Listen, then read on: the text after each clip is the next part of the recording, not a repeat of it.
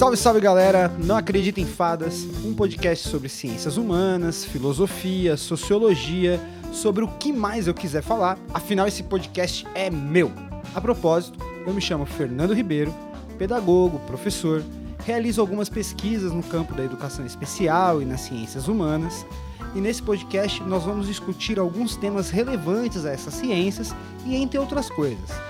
Quando for necessário, traremos convidados com o propósito de ampliar o debate e proporcionar algo relevante. Esse podcast é uma produção de Magic House Records, apoio técnico Gui Andrade, roteiro Fernando Ribeiro e sem mais delongas, vamos para o episódio de hoje.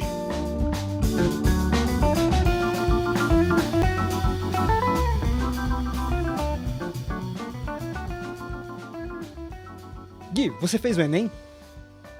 Não. Você sabe assim mais ou menos o que cai na, na parte de ciências humanas e suas tecnologias? Pela cara, acho que não. Bem, vamos lá. No último Enem, no ano de 2021, de acordo com a comissão organizadora da prova, foi cobrado dos candidatos no campo das ciências humanas e suas tecnologias os seguintes saberes: diversidade cultural, conflitos e vida em sociedade, que abordam temas como cultura material e imaterial, patrimônio e diversidade cultural no Brasil, história cultural dos povos africanos, a luta dos negros no Brasil, o negro na formação da sociedade brasileira e uma porrada mais de assunto. Que tudo que constrói a história e a formação social dos povos brasileiros. Tudo bem você até pensar assim, nossa, cara, é muito conteúdo. Eu só vou usar isso pro vestibular e qual é a utilidade de tudo isso? E essas perguntas são válidas, legítimas, reais. Mas nem por isso elimina a necessidade e a emergência do estudo das ciências humanas. Muitos até poderiam dizer: beleza, que é importante, eu sei, mas para que serve isso? No decorrer desse papo aqui, nós vamos abordar o que as ciências humanas são, como elas surgem, para quê e por fim, como ela interage com a sociedade atual. Beleza?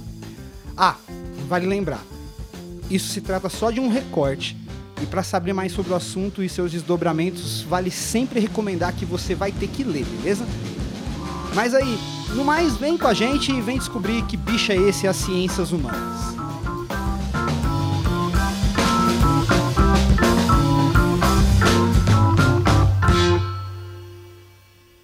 Certamente você já se perguntou na escola, no trabalho ou em algum outro ambiente que você frequenta qual é a utilidade de uma pesquisa que mede, por exemplo, o índice de desenvolvimento humano. Por qual motivo determinada sociedade demonstra certo tipo de pensamento, ou pode até se espantar quando você percebe a variação de comportamento que muitas vezes são diferentes do seu e você não consegue conceber, entender. E é justamente aí que surgem as ciências humanas Sabe quando você tem aquele achismo sobre o assunto? Não sabe explicar muito bem, mas viu no jornal ou nas publicações do Instagram que discutem problemas de certas parcelas da sociedade, como o Quebrando Tabu, Cadraga Livre, e outros que você vai lá e republica nos stories para dar aquela lacradinha? Essas publicações ou opiniões só existem por causa das ciências humanas. Ah, falando em redes sociais, elas podem ter contribuído muito para a difusão ou para a homogeneização dos comportamentos humanos. Uma vez porque une ou separa opiniões, dá voz ou silencia seus participantes. Vamos lá, lembrando de 2021, aconteceram centenas de coisas que podem ter luz ou voz por meio do estudo das ciências humanas. Vamos lá, cultura de cancelamento, variações dos discursos de ódio, a mercantilização ou banalização da saúde pública, o ensino remoto. Nossa, como esse deve ter dado trabalho. Eu sei. E vamos lá, tem muito mais coisas que as ciências humanas conseguem explicar ou dar uma ideia de como funcionam, como a gente pode agir no futuro ou a partir dali. Beleza? Mas até agora eu não falei o que são as ciências humanas e quais são as ciências humanas, né? Bem, as ciências humanas são um campo do saber que tem como objeto de estudo principal o ser humano e todos os seus aspectos. Elas possuem um caráter múltiplo, e englobam características de inúmeros ramos do conhecimento, criando teorias profundas, complexas e de grande relevância para as sociedades e seus infinitos universos. Entre as ciências humanas estão ali a filosofia, que estuda sobre as questões gerais e fundamentais da existência, conhecimento, valores, razão, linguagem, por aí vai, a lista seria longuíssima. E essas questões que frequentemente são colocadas como grandes questões da humanidade, que foram e são objeto de reflexão de muitos filósofos ou estudantes dessa área desde os tempos mais antigos até o dia de hoje. Bem, mas peraí, você vai falar, beleza, tudo isso aí que você falou eu consigo ler em qualquer livro, eu consigo ver no Google. Tenho certeza que está na definição da maioria dos livros do ensino médio mas eu vou tentar esclarecer um pouquinho o que seria então essas grandes questões da humanidade assim, que tanto se fala na filosofia, na sociologia. Vamos lá. Elas lidam com questões de como o ser humano se relacionam com o mundo. A sociologia ou as ciências sociais, ela não estuda somente a sociedade, mas também os seus padrões, representações, relações e multiplicidade cultural que nasce tanto em grandes fenômenos como nos pormenores da vida cotidiana. Aquelas coisas que acontecem no nosso dia a dia mesmo, no, no nosso bairro, na nossa escola, no trabalho, elas também podem ser questões que podem ser estudadas pela sociologia e podem ser sim entendidas como grandes questões da humanidade. E não tem só essas ciências. Nas ciências humanas nós temos história, geografia, letras, teologia, antropologia, comunicação social, psicologia, pedagogia e um monte de IA aí para frente. Entre tantas outras coisas, elas se denominam como ciências não exatas. Mas nem por não ser exatas, as ciências humanas passam a ter menos importância do que outras áreas do saber, mesmo que haja debates que são muito controversos sobre valores de investimento e incentivo de pesquisa uh, nas áreas das ciências humanas, alguns pesquisadores colocam que há mais investimento na área das, das exatas e tecnologia, mas isso é assunto para outra hora, não, não, não vem ao caso no momento.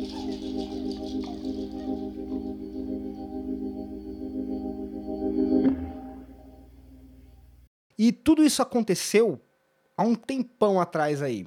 Uh, as ciências humanas ela tem uma origem, uma data ali de nascimento por volta do século XIX. Para você que não quer fazer conta, é entre 1800 a 1900, tá bom? É ali, ó, nesse período.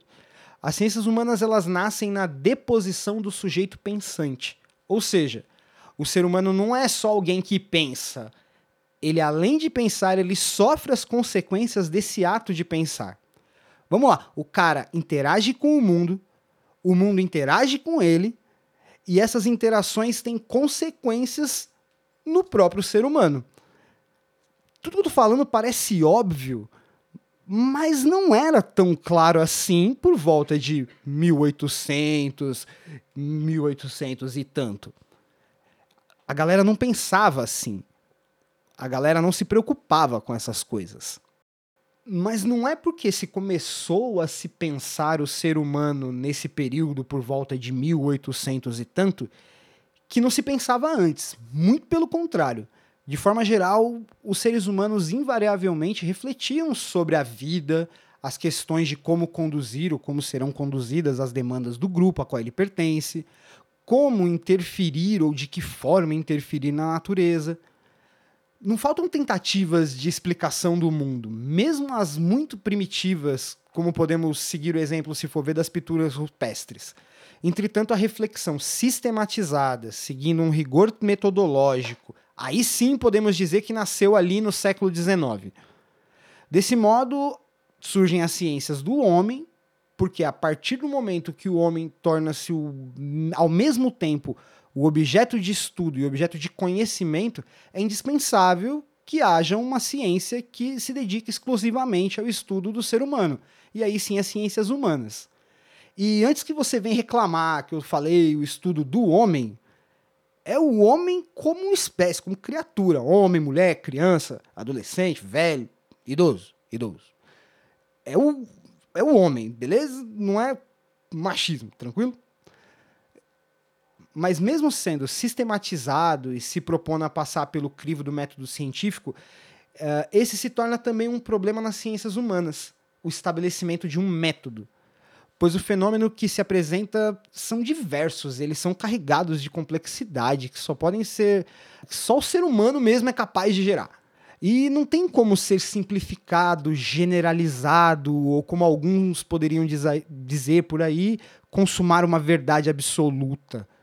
É, como a gente consegue generalizar coisas como o meio social, os impulsos humanos, os desejos, os afetos, memória, consciência, vontade, são, são coisas que não podem ser explicadas numa equação, não pode ser encaixada em um método único, pois elas variam do meio onde você convive.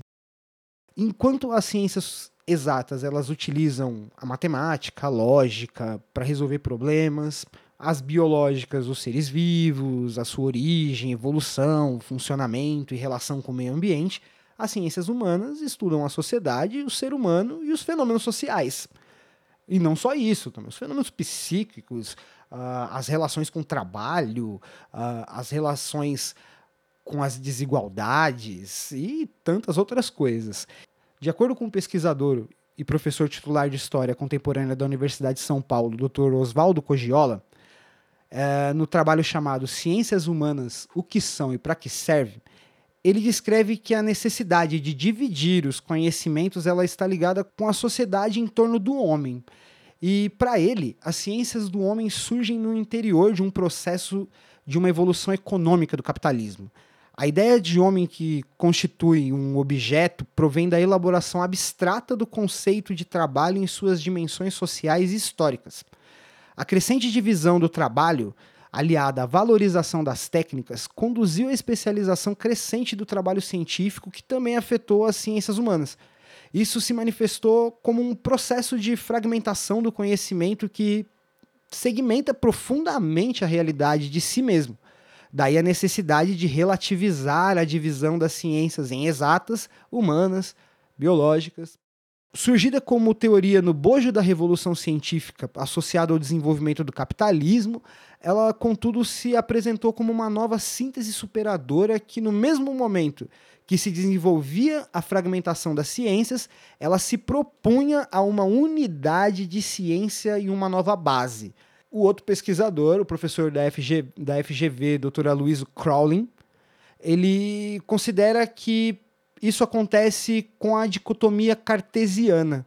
É ela que vai marcar essa separação das ciências humanas, das ciências exatas e naturais. Você lembra desse nome aí, Gui? Cartesiana? Nada, tava desenhando, né? Mas, bem, é, se você for pensar, o, o Dr. Luiz ele dá uma puxada na régua dos anos, assim, bem lá para trás. Mais ou menos uns 200 anos. Então, se você está perdido aí nas contas, ele vai para por volta dos anos 1700, 1600 e tanto. Ali naquele período que ficou conhecido pela historiografia como Iluminismo. E que, como um movimento cultural e intelectual que surge ali no século XVIII, herdeiro do humanismo, do renascimento e originado do racionalismo e do empirismo da época moderna, baseado no uso da exaltação da razão considerava o conhecimento a liberdade, a felicidade, os objetivos do homem. De novo, homem como espécie, tá bom? O legal de se voltar um pouquinho nos anos para investigar o que aconteceu ou que, ou que antecedeu o nascimento de uma nova ciência é que a gente pode perceber os contextos e como se organizou o pensamento humano na época.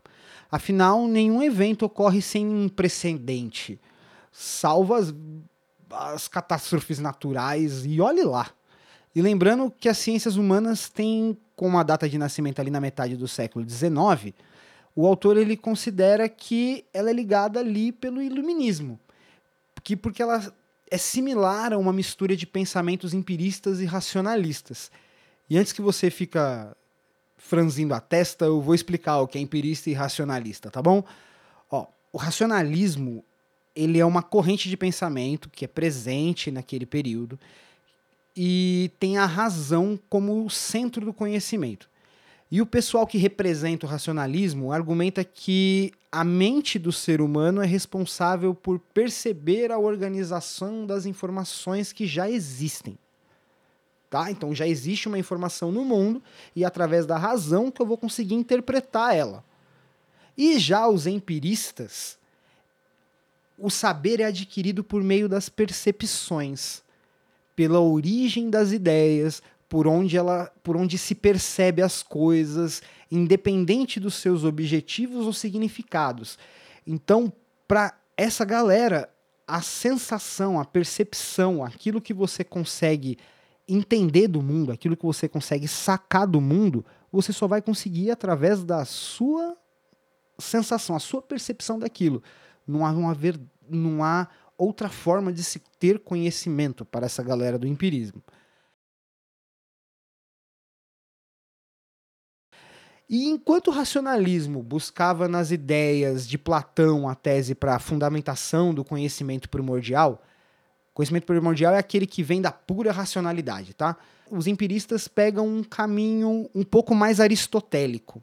Para eles, a origem de todo conhecimento está na experiência prática e sensorial, pois é por meio dos sentidos que pode, podemos ter o primeiro conhecimento do que nós temos, que são as intuições. E para representar os racionalistas, nós temos o filósofo e matemático René Descartes. Lembra que eu falei lá do plano cartesiano? Então, é ele mesmo. É, e do lado dos ingleses, as ideias do empirista, também filósofo, e uma porrada de título, o pensador Francis Bacon sintetizadas no termo como modernidade, essa, é, essas ideias são sintetizadas como modernidade ou como um paradigma do pensamento moderno. E pensamento moderno para a época, né? Sugerindo assim uma, uma divisão entre esses dois pensamentos, duas formas de se interpretar o um mundo. Lembra que eu falei a, a dificuldade de se implementar um método nas ciências humanas? Começa por aí, mais ou menos. Há, há, formas de se interpretar os fenômenos, há formas de se questionar sobre aquilo, né? E também vale lembrar que não dá para atribuir uma responsabilidade apenas a dois exemplos. No decorrer dos anos, muitas contribuições aconteceram por outros pensadores. Porém, entre tantas essas reflexões, elas não davam conta do fenômeno, era mais ou menos um, um pouco especulativo o autor ainda cita que, como por exemplo, alguns pensadores que marcaram o pensamento ocidental, como John Locke, com o seu individualismo possessivo, ó, a palavra indivíduo aí, ou Kant, com uma teoria da liberdade, da emancipação humana, ó, o humano no centro da ideia, Voltaire, com a doutrina da tolerância. Só os seres humanos podem ser tolerantes. Não dá para atribuir tolerância a um animal ou a uma figura, o Estado, por exemplo. O Estado não é tolerante, só o ser humano é tolerante. Ou até mesmo, por exemplo, Montesquieu, que dava, uh, que pensava sobre a defesa das garantias individuais contra o Estado. Condorcet e Comte, com as ideias de progresso e ordem. Progresso e ordem, lembra alguma coisa? Eu não vou falar nada, mas pensa um pouquinho. Mas vamos lá, vamos voltar para o assunto. É, René Descartes ele morre ali por volta de 1650. Francis Bacon, 1626. As propostas deles, como podemos ver ali, ele reverberam, cascateiam em muitas outras figuras importantíssimas que transformaram o contexto que estava para acontecer, o contexto social que estava para emergir. Vamos lá, o que estava acontecendo na época. As consequências das duas revoluções industriais, Sim, são pelo menos duas revoluções que aconteceram naquele período. A crise das monarquias, e aí a gente tem um destaque legal para a Revolução Francesa, e depois veio o período napoleônico, e de repente, e coloca umas aspas gigantes nesse de repente, a sociedade se transforma num monstro quase inexplicável. E nesse contexto, falando de forma bem resumida, é que nasce essa nova ciência que se propunha a estudar os fenômenos sobre a ótica do homem.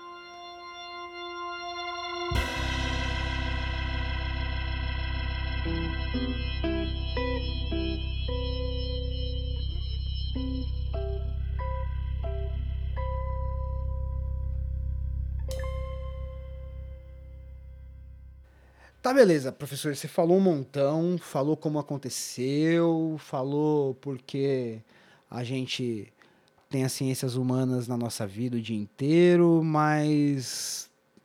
E aí? O que, que ela pode interagir com a minha realidade? Eu posso até imaginar assim, algumas pessoas dizendo assim: eu vi tudo isso na escola e não entendia nada. Fala aí, Gui. O que, que você lembra de ciências sociais na escola? De. Porra nenhuma. Ai, ai. Eu, eu já ouvi umas vezes assim, uma galera falando assim, que é, não me importa como funciona o relógio, eu quero é ver as horas, tá ligado? Essa é a forma mais mais concreta de imaginar assim a galera pensando sobre ciências humanas na minha forma assim né? é, e se você for ver é, dá para entender mas será mesmo que não se relaciona com o nosso cotidiano você acha mesmo que ela não poderia trazer algum tipo de auxílio para entender o que está acontecendo hoje? Vamos lá.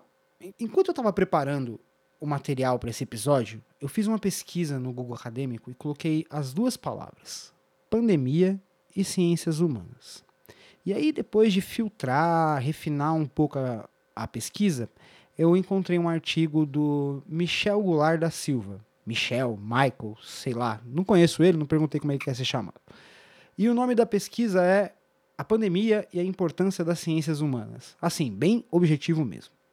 E ele destaca o seguinte: que certamente estas são as demandas necessárias e urgentes.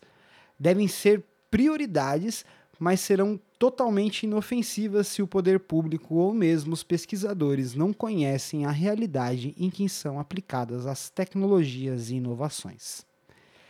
Quando ele falava sobre isso, ele estava falando sobre o, os avanços que poderiam se, se fazer se tivesse algum tipo de dado para poder combater de forma mais eficaz o avanço da, do vírus.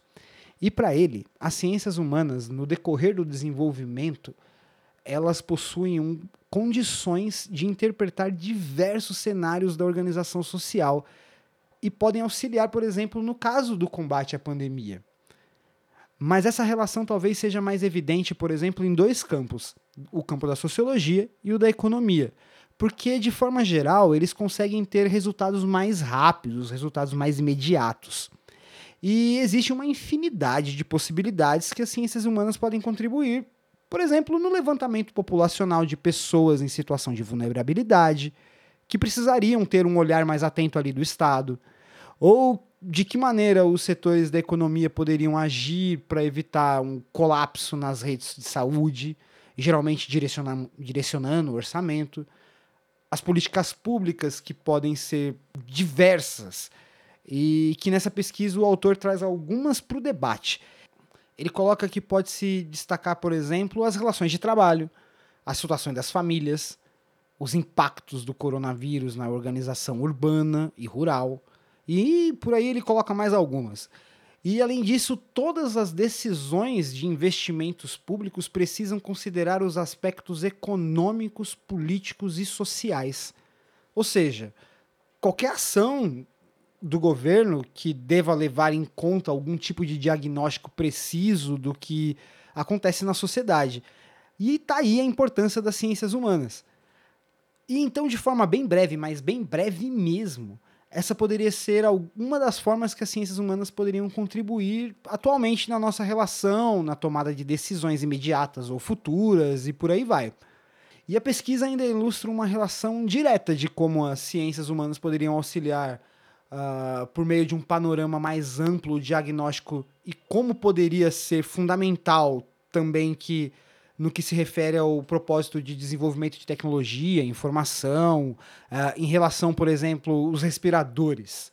O poder público precisava saber quais eram os locais onde são necessários, qual é a quantidade necessária em cada município e se essa demanda precisa de alguma característica específica e etc. O exemplo mais atual, as vacinas uh, pediátricas, qual é o movimento populacional. Houve até um, uma pesquisa para saber se queriam ou não, mas uh, como eram estruturadas as perguntas. E temos outros exemplos aí para poder levantar o debate. Aparentemente nem mesmo os veículos de comunicação, um outro braço das ciências das humanidades, é, estão sendo capazes de contribuir para que seja aceito a vacinação das crianças ou que se use as máscaras. E por aí, sei lá, você deve ter mais alguns exemplos que você pode colher só com seu grupo de amigos.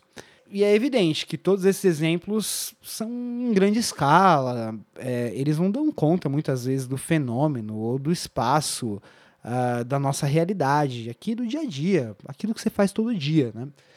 Então, esses fenômenos que eu tô falando, ele até parece que eles são muito grandes, de larga escala, e às vezes não dá até para relacionar na nossa, na nossa vida cotidiana, né? Eu tô olhando aqui pro guia, assim, por exemplo, tadinho dele, ele veio pegar o áudio, eu tô atrapalhando ele aqui. Sabe, você compreende essa relação? Qual que é? Essa relação eu até entendo. Mas você está querendo dizer com aquilo do. Então, eu tenho, eu tenho um exemplo legal, assim, que eu, que eu gosto de usar comigo mesmo, assim. Vamos pegar, por exemplo, o próprio exemplo dos respiradores e vamos, e vamos trocar ele por uma, uma coisa que acaba e se for mal usado, já era. Por exemplo, comida. Aí vamos pegar que tem uma pessoa assim na sua casa ou na sua, no seu convívio que tem que administrar isso. É a responsável por administrar isso. E ela não tem que administrar só a quantidade de comida, tá ligado? Ela tem que administrar também uh, as preferências, se alguém tem algum tipo de restrição, sabe? Uh, ou, por exemplo, se tem. Se aquele ingrediente que ela precisa fazer, sabe? tá disponível na época do ano. Então, tudo isso que eu tô falando, se você for ver, tem vários setores da, das ciências humanas. Quando eu falo da, dos ingredientes que estão faltando, é, geografia, pode ser por, um, por uma geografia, o lugar não tem, não chega no mercado, por logística. É, as restrições alimentares, quando eu quero dizer, por exemplo, alguém é alérgico, é a mesma coisa com os respiradores, por exemplo, muita gente, há dados que muitas, muitas pessoas morreram por mau uso de respirador por uma administração dele. Então, é, os eventos que são grandes também podem ser vistos com um olhar um pouco menor, um pouco mais fechado e trazer para nossa realidade. Se você consegue é, se, se isolar daquela da figura que você é e observar, por exemplo, como vamos pegar pelo olhar da economia e, e for gerir aquilo, ou se você for pegar pelo um olhar é, um pouco mais histórico. Ah, isso aconteceu, aconteceu aquilo depois. Ah, isso se relaciona com aquilo. É uma forma que nós que a gente consegue trazer as ciências humanas um pouco mais perto da gente, sabe? E por exemplo, e a gente pode aplicar diversos conhecimentos assim das ciências humanas e pode dimensionar na nossa vida cotidiana, sabe? É mais ou menos dessa forma. Ficou claro assim para acho que a galera pega com esse daqui, né, não? Então, e esse é um exercício que parece simples, mas ele pode auxiliar para perceber onde os campos das ciências humanas são presentes no dia a dia. E, como eu disse, não é exagero dizer que as ciências humanas elas estão presentes meio que de forma geral. Elas nos acompanham meio que todo dia.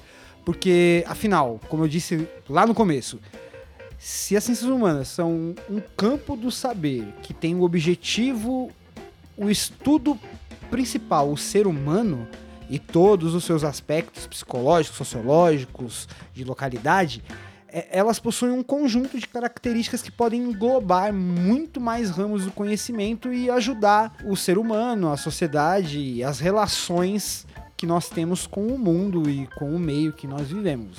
Então, bem pessoal, é isso que a gente tem para hoje. Chega, acabamos.